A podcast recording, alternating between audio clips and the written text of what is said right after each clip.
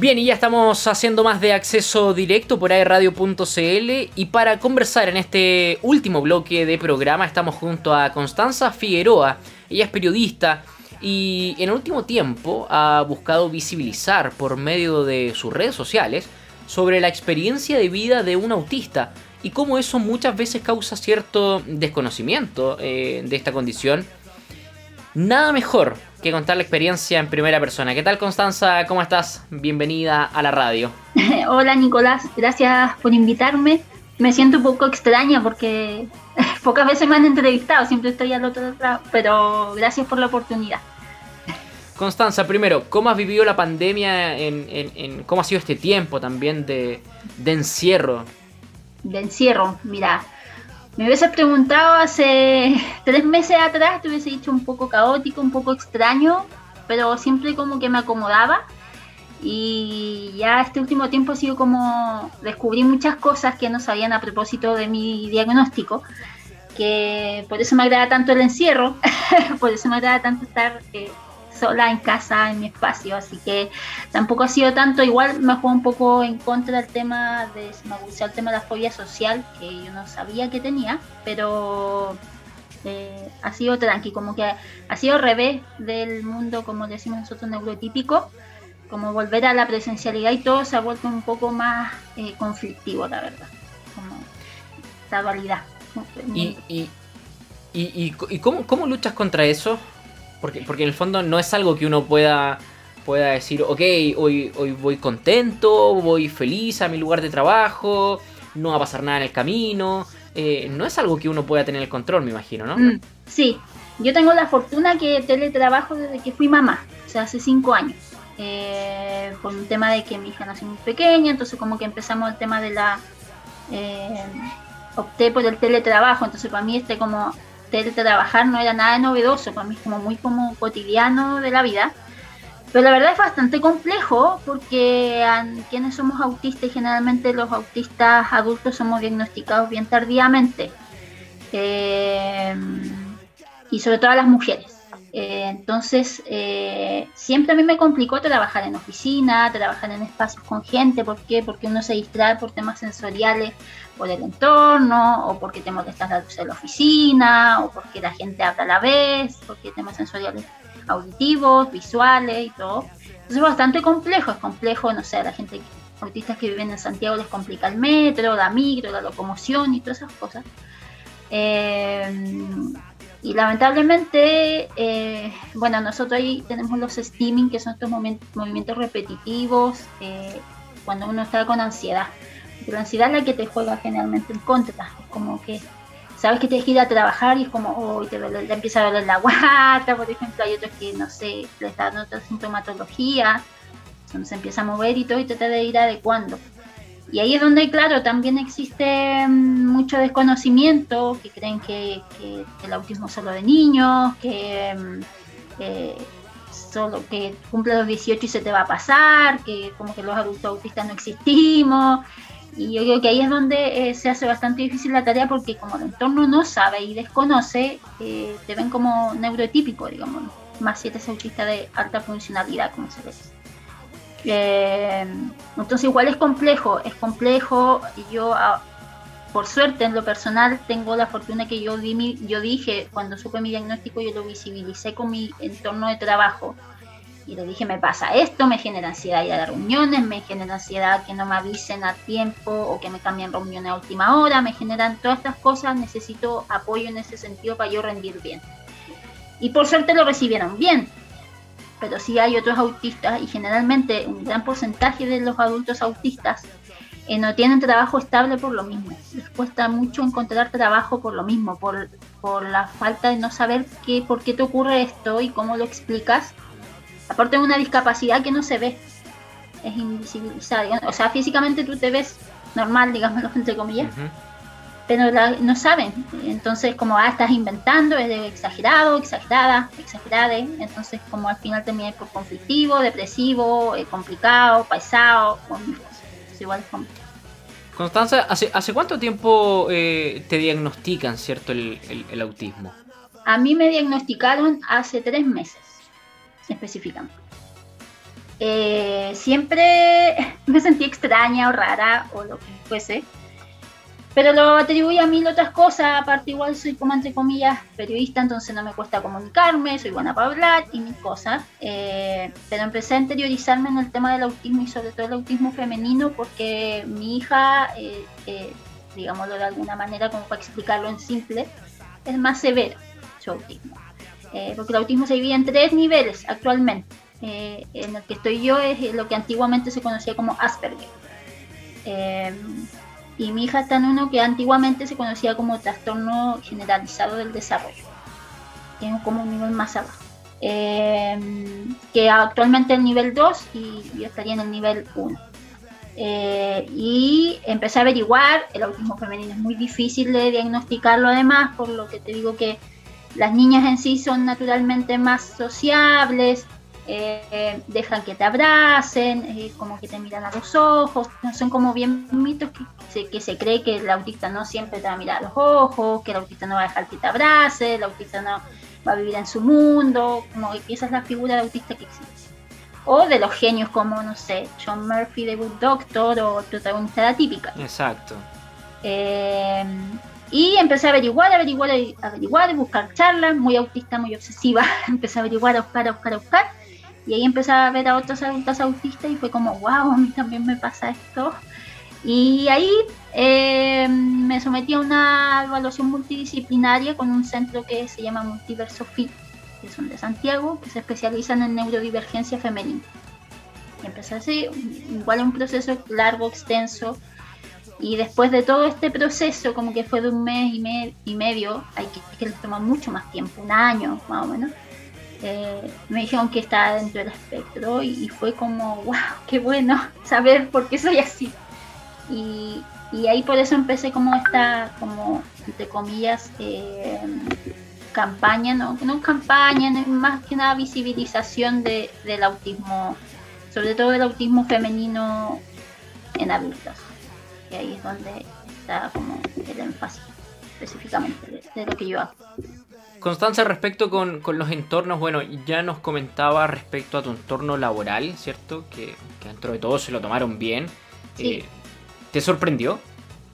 Me sorprendió, me sorprendió porque mm, me ha pasado que igual, a pesar de que yo no tengo dificultad en, lo personal de encontrar lugares de trabajo, sí pasa que a mí me cuesta mucho la pertenencia, que eso también nos pasa a todos los autistas. Eh, que no nos sentimos pertenecientes en nada, a ningún lugar ni a nada, somos súper aislados en el trabajo. Entonces a mí me cuesta generalmente mantenerme en los equipos de trabajo por lo mismo, porque dicen que soy muy solitaria, que me gusta trabajar en equipo o y cosas más. Entonces también me abruma y como que termino eh, eh renunciando. Eh, y, ¿Mm? y, respecto a, tu, a tu núcleo familiar, a tu entorno familiar, ¿Recibiste también ese apoyo? Ahí ha sido distinto. Eh, ha sido distinto porque a pesar de que en mi entorno familiar hay mucha, hay mucho como antecedente de autismo, no necesariamente diagnosticado, sí autodiagnosticado, pues, eh, pero masculino. Eh, fue cuando como que el autismo se empezó a visibilizar en mi familia por mi hija, pero lamentablemente igual se caen las comparaciones, como la Connie no es igual como es la Leli, la Connie no era la edad de la Leli igual, entonces ¿cómo va a ser autista? Y ahí también uno dice como es un poco agotador pensar y decir, pucha, como tu familia, que es lo que tiene que estar en tu entorno y apoyarte, no están ahí. Es como, ok, es como por eso nunca sentí esa pertenencia, digámoslo, eh, porque siempre quise muy, muy luego de mi casa. Pero no es un conflicto que yo he conversado con otros adultos autistas y eh, a la mayoría les pasa. A la mayoría les pasa que no reciben como, eh, no te reciben con los brazos abiertos como, ¡ay, qué bueno! Es como un poco llegar a la culpabilidad de los padres de, no saber que es una condición, no es una enfermedad, que se nace así. Y entonces como que se empiezan a echar la culpa, es como, hoy no era sociable porque, no sé, nosotros no hacíamos que fuera sociable o eras así porque nosotros te permitíamos ser así. Y, no se trata de eso, ¿no? Como que es súper importante también entender los padres, madres, tutores que tengan sospecha de que sus hijos, su hija, su hija están dentro del espectro, que no es culpa de ellos, no es culpa. Y también pasa que también en el autismo hay mucho factor genético. Entonces hay también alerta de cuando si hay alguien que es, diagnosticado en el espectro, empezar a, hacer una evaluación como del entorno cercano. Porque pasa que puede ser una mamá, una abuela, un hermano, un primo, una prima, que esté también dentro del espectro. Entonces ahí es importante también estar alerta. Constanza, y, en, esta, en esta búsqueda, ¿cierto? Por hacer visible eh, el, día a día, la rutina, eh, este, una especie de blog, ¿cierto? Personal. Eh, ha recibido comentarios de más gente que, que se está recién enterando o que recién es capaz de contar abiertamente incluso que, cuenta con esta condición. Sí, eh, a mí me pasa a diferencia de, yo, no me considero activista para nada, pero hay otros activistas que como que su Instagram, que es como la plataforma que más ocupa en la red social, eh, hacen cosas dirigidas a otros autistas. Entonces como que buscan el identificar, como, ay, a mí también me pasa y todo, son otros compañeros con los que también yo sigo y todo. Eh, en mi caso particular, eh, la mayoría de las personas que como que me siguen o yo sigo en Instagram y todo son neurotípicos. El neurotípico es como la persona normal, digamos, de comillas. Los autistas somos neurodivergentes, como para aclarar. Eh, y me y mucha gente como, hoy gracias por visibilizar, ¿por qué? Porque tengo una hija que está dentro del espectro.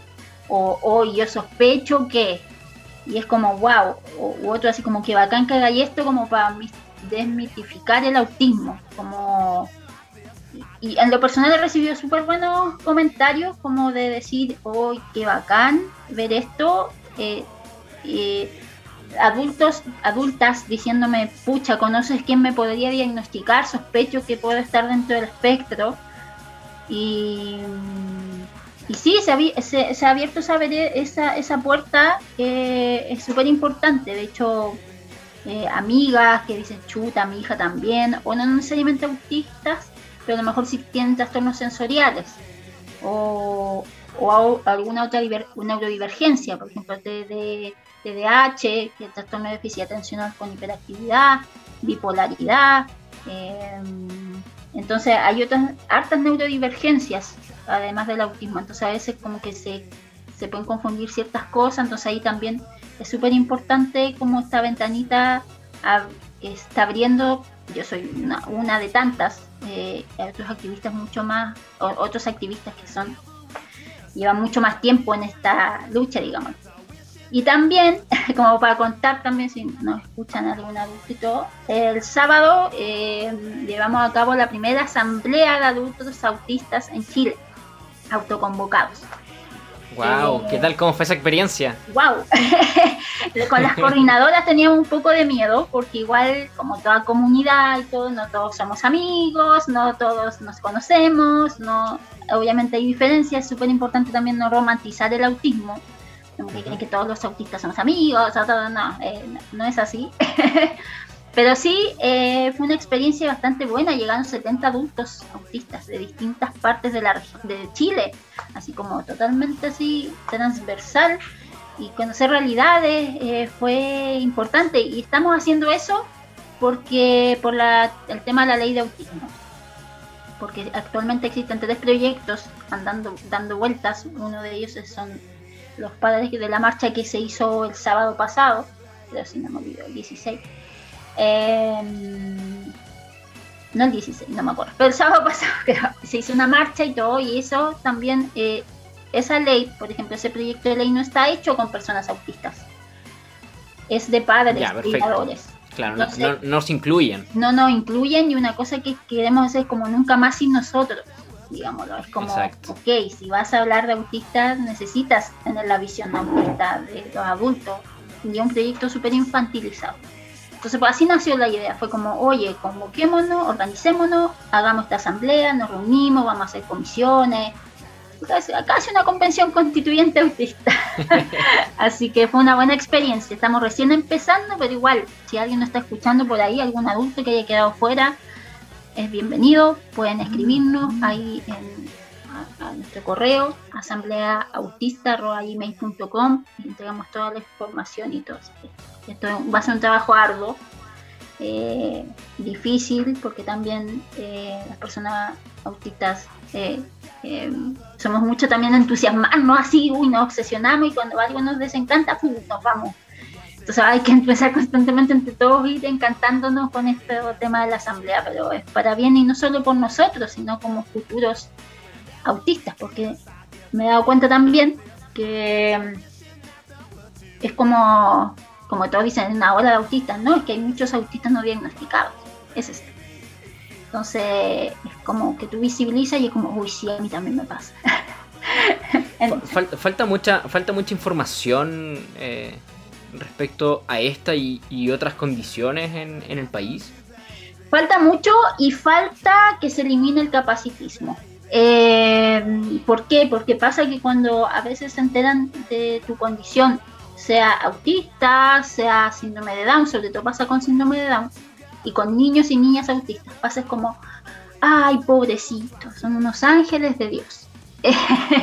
o son, oh, y un poco se caen el como sentir que no tienen la capacidad o no tenemos la capacidad de llevar una vida. A mí me han dado, me han dicho comentarios así como, tú no eres autista porque tú eh, tienes una hija, porque trabajas, porque tienes una profesión, no eres autista. Eh, no, es como, como, ¿cómo explico que mi cerebro es autista y yo voy a ser siempre autista, digámoslo? Es como mi forma de procesar, que, no sé, em, y por eso hay como que visibilizo un poco de cómo subí un post hace unos días, como los autistas podemos sociabilizar, sí, podemos, podemos sentirnos cómodos en un lugar cuando hay gente que uno conoce, pero sí, por ejemplo, a mí en lo personal, me angustia conocer gente nueva, por ejemplo o, si tengo, no sé, voy a ir a, X evento social, me tienen que decir por lo menos con tres días de anticipación para yo, para yo programarme para esa fecha. Porque uno lo que hace es como ver todo lo que pueda suceder en ese momento y tener menos ansiedad.